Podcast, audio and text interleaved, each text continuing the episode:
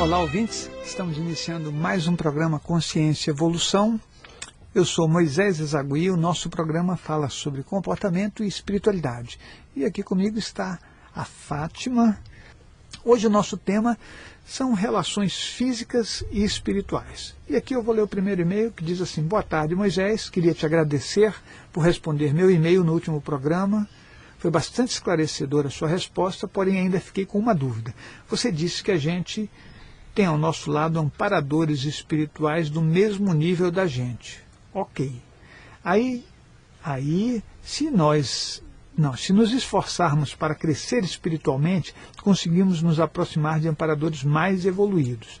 Pelo menos foi isso que eu entendi. Mas o que os espíritos mais evoluídos ganhariam ficando perto de nós e nos ajudando? Se eles já evoluíram, por que ficariam perto de nós? Ah, então eu vou explicar para você essa parte aí que você está é, tá colocando como uma dúvida, né? Que é, é bom, quem estiver nos ouvindo.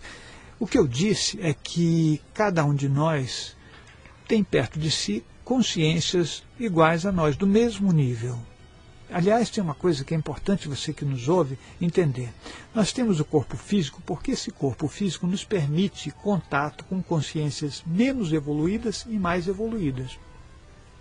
E que estão de posse desse corpo físico, que isso aqui é um point, né, um ponto de encontro de todos nós. Aqui, com esse corpo, você consegue falar com consciências melhores que você e com consciências piores e com consciências iguais. Olha que, que fantástico. Porque o dia que você perder esse corpo físico, você vai ficar no mesmo nível é, que outras consciências que são iguais a você. Só isso. Então, é bom a gente saber. Né? Só que os espíritos afins, aqueles que são muito parecidos com a gente são os que nos acompanham. Não dá para você ter perto de você um espírito muito mais evoluído que você. Pode ter um pouco mais de esclarecimento, mas ele não vai ser muito mais que você. A gente costuma é, achar que um espírito de luz, né, que vem flutuando e surfando numa nuvem, chega perto da gente e de repente né, ajuda a gente nas nossas dificuldades. Eu acho que isso é uma boa ideia se acontecesse, né, mas não é assim que funciona. Quem te ajuda são aquelas consciências que são muito parecidas com você. Então, quando você pede alguma coisa para uma consciência mais evoluída, quem vai te ajudar são aqueles parentes que estão perto de você, os amigos espirituais do mesmo nível. Foi isso que eu já falei. E quando você diz assim na, no teu e-mail, mas o que os espíritos mais evoluídos ganhariam ficando perto de nós e nos ajudando? Ora, se você tem perto de você espíritos iguais a você, para que você tenha espíritos mais evoluídos, você vai ter que ser iguais a, igual a eles. Não tem jeito de você ter alguém muito evoluído perto de você. E até vou esclarecer uma coisa aqui que eu já falei inúmeras vezes, né? E talvez aqueles que estejam me ouvindo fiquem chateados e aborrecidos ou fiquem esclarecidos. Tem duas possibilidades, né? É, e vocês podem mandar e-mails para mim, né? Vocês falam, Moisés, concordo, não concordo, quer dizer, é importante isso, porque a gente vai conversar e vamos crescer, eu também quero crescer.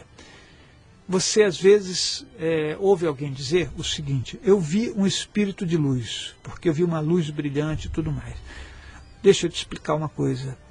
É, qualquer espírito, não importa se ele é mais evoluído ou menos evoluído, ele é energia. E energia tem luminosidade. Então, daí você já pode concluir. Se você enxergar um espírito que é igual a você, vamos supor que você está péssimo, você está com a maior depressão do mundo, os espíritos que vão estar perto de você são espíritos do mesmo nível. E aí você vê um espírito né, no teu quarto. E daí você fala, nossa, vi um espírito de luz. Talvez essa visão possa até te dar força suficiente para você mudar a vida. Se isso acontecer, puxa, vai ser muito bom. Eu, pessoalmente, vou ficar muito feliz porque você fez um movimento né, porque você acreditou em alguma coisa. Mas, de verdade, sem querer desestimular ninguém, quando a gente vê uma luz, a gente tem que ver qual é o nosso nível, porque é exatamente desse nível que a gente é que você vai ter o espírito que está perto de você. Se você tiver dúvidas sobre isso, manda e-mail, briga comigo, fala, Moisés, não acredito no que você está falando, você vai ter que me explicar melhor. E aí nós vamos conversar e fazer o mesmo que eu estou fazendo aqui na rádio nesse momento, que é responder os e-mails com a maior boa vontade, com o maior carinho, porque você que está me ouvindo é muito importante, né? muito importante com toda certeza. Aliás, o trabalho e a minha vida tem sido dedicado a a que as pessoas fiquem melhores. Né? Eu acredito que esse mundo vai ser muito melhor quando você se relaciona muito bem com você e você se relaciona bem com o outro. Tá certo? Então, é, quando eu estou falando disso que você coloca aqui no e-mail, eu estou querendo dizer para você que você precisa se esforçar para evoluir e não acreditar que a nossa evolução se dá ao léu. Né? Então você está andando na vida e você acha que você está evoluindo. Não, existe um item importante a ser colocado, esforço. E o esforço é o acréscimo constante de conhecimento, de entendimento da vida e de melhora do nosso relacionamento com a gente e com o outro. Aí você vai estar evoluindo. Isso é muito importante, tá ok? Olá Moisés, sou sua fã de carteirinha, não perco nenhum programa seu na rádio e passei a assinar a NET só por causa do seu programa de TV que eu adoro. Poxa, que bom, muito obrigado. Você sabe que é ruim quando a pessoa elogia? Eu vou falar para você. Tá... é ruim, porque toda vez que você elogia, a gente tem que trabalhar mais. Fica né? melhor, né? então, também ouço seus CDs e os envio para os meus familiares que moram na Espanha. Oh, muito obrigado. Isso agora eu gostei disso. Uhum. Né? Os espanhóis vão vão, vão ouvir os CDs, vão, vão acrescentar conhecimento, esclarecimento para todas as pessoas desse mundo, que eu acho que é muito importante. Né? Não tenho nenhuma pergunta a fazer, esse e-mail é só para agradecer pelo trabalho que você realiza, que já mudou minha vida e está ajudando a melhorar o relacionamento e o comportamento de muitas pessoas que eu conheço. Muito obrigado. Ah, tá ok. Eu é que tenho que agradecer, né, Fátima? Com certeza. Um e-mail desse, isso aqui, olha só, Moisés, preciso de uma orientação em relação ao meu filho de 20 anos. Ele se envolveu com drogas há algum tempo. Ficou internado numa instituição e aparentemente está recuperado. Mas a depressão dele está muito profunda. Ele às vezes passa o dia todo na cama e não tem vontade nem de comer. Já tentei levá-lo para uma terapia, ele foi algumas vezes e não quis mais voltar. Não sei o que fazer. Eu e meu marido estamos muito preocupados. Temos outra filha de 19, mas ela está morando no exterior e nós não contamos a real situação para ela, com medo que ela queira voltar para o Brasil. Por conta disso, por conta disso, pois os dois são muito amigos e apegados. Fico pensando se a ausência dela não estaria deixando ele ainda mais deprimido, pois os dois são muito próximos e a irmã já está fora de casa há quatro meses. Realmente não sei como proceder para ajudar meu filho. Olha, é, sabe o que eu penso que você poderia fazer? Tem várias, várias coisas que você pode fazer, né? mas elas exigem coragem. Quando a gente tem alguém é, que foi levado pela droga, né, você, você vai competir com alguma coisa de forma desleal. A droga ela produz prazer, delírios, né? você tem devaneios, alucinações tudo que a pessoa precisa para fugir desse mundo né, e não ter que se defrontar com a angústia de, de enfrentar situações, às vezes familiares ou, ou, de figuras de autoridade. Quer dizer, ter que enfrentar essa vida. Então, uma boa ideia, sugiro para você, procure Vai na internet e procure Amor Exigente. O Amor Exigente é uma instituição das mais sérias, onde você vai é, poder participar, você não tem que pagar nada. O Amor Exigente ele é fantástico.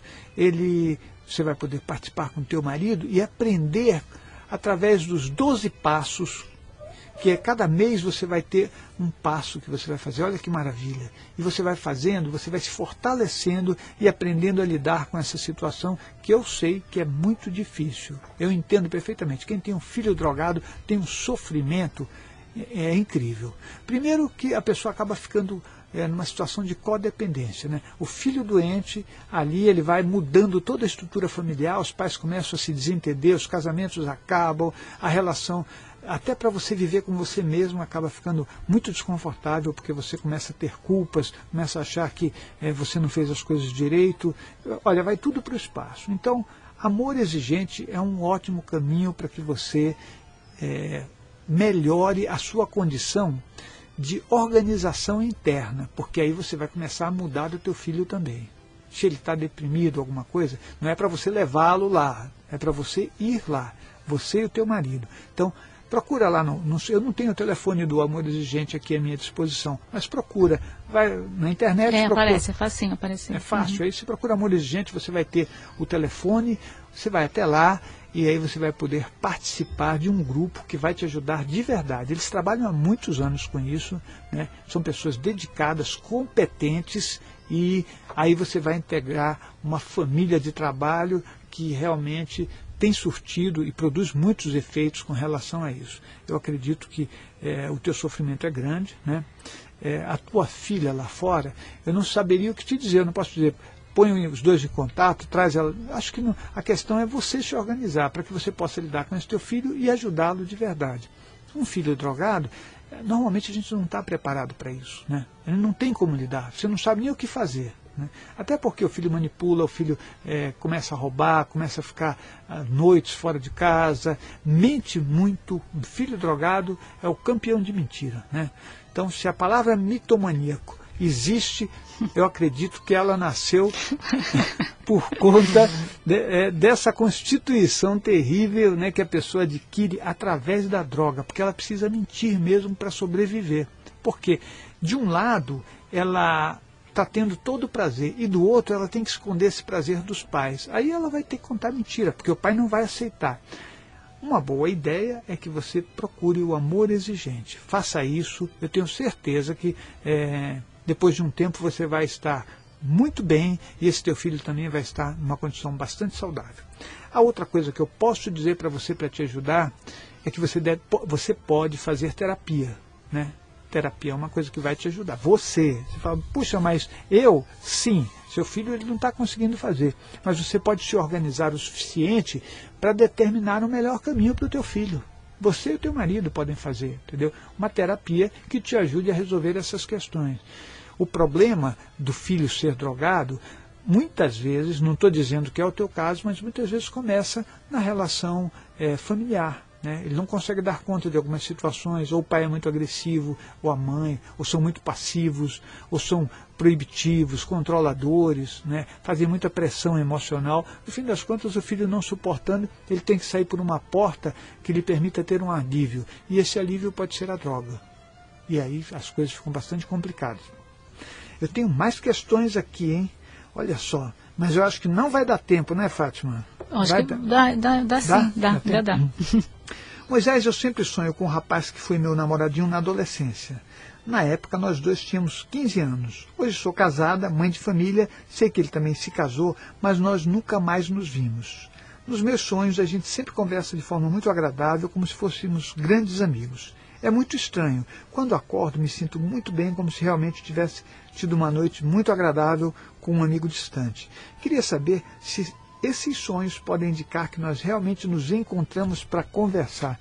Puxa vida, você sabe o que você está relatando? É uma coisa que sempre estão perguntando para mim, né? que as pessoas, às vezes, elas têm lembranças muito boas da infância, tiveram amigos bons, amigos sinceros, e de repente você os encontra agora, né? depois de 30, 40 anos.